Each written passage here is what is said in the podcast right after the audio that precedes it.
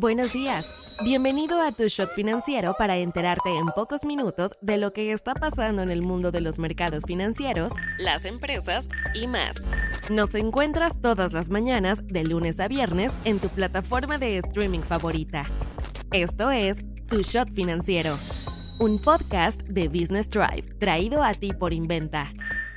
Hoy es miércoles 10 de enero y estas son las noticias del día. ¿Con qué empezamos? Según datos de la Oficina del Censo de los Estados Unidos, México finalmente superó a China como el principal exportador de productos a suelo estadounidense tras 16 años de que el país asiático mantuviera su corona sin disputas. En los primeros 11 meses de 2023, las exportaciones mexicanas llegaron a los 438.980 millones de dólares, un crecimiento del 4.8%. En cambio, China sumó 393.130 millones de dólares, cayendo 21%. No solo México se ha beneficiado este año del reordenamiento comercial y la debilidad de China, pues Canadá también aparece en el top 3 el país exportó un total de 387.720 millones de dólares en bienes a Estados Unidos. El sector de autopartes mexicano fue el más agradecido durante el año pasado, ya que hasta el tercer trimestre del 2023 era responsable del 43% de todo el suministro estadounidense.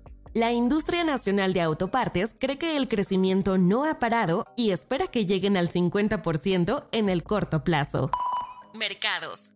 El Banco Mundial comenzó algo negativo el 2024, pues este martes advirtió que nos vayamos preparando para un récord lamentable durante el año.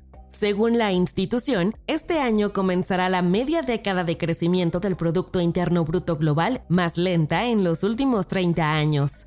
Sus estimaciones dicen que el crecimiento del comercio mundial será de solo la mitad del promedio de la década anterior a la pandemia y que pasará a la historia como una década de oportunidades desperdiciadas. La economía mundial está en una mejor posición que hace un año, pues la inflación va a la baja y la mayoría de los países ha evitado la amenaza de una recesión. Sin embargo, el mundo ahora está lleno de tensiones geopolíticas que están fragmentando las relaciones comerciales y poniendo un estrés financiero significativo en los países. Por ejemplo, la proyección para Latinoamérica-México es un avance del 2.6% en 2024, y de ahí nos iremos a un crecimiento del 2.1% en 2025, por debajo del 3.6% del 2023.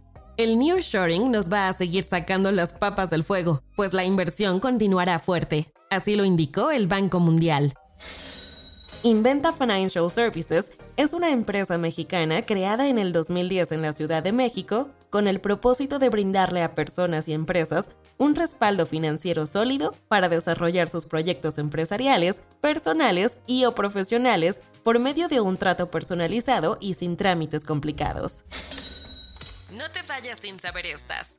El INEGI anunció el aumento anual a la UMA que se utiliza para fijar multas. Este año será equivalente a 108.57 pesos, es decir, un aumento del 4.66% anual. Según datos del Consejo Nacional de la Industria de la Balística, el blindaje automotriz en México creció 8% en 2023, impulsado por las tasas de inseguridad. El Departamento de Trabajo estadounidense dará 12.4 millones de dólares para combatir el trabajo infantil en México. El financiamiento incluye 4.4 millones de dólares para Varité, una sociedad civil que busca disminuir los riesgos laborales en las cadenas de suministro.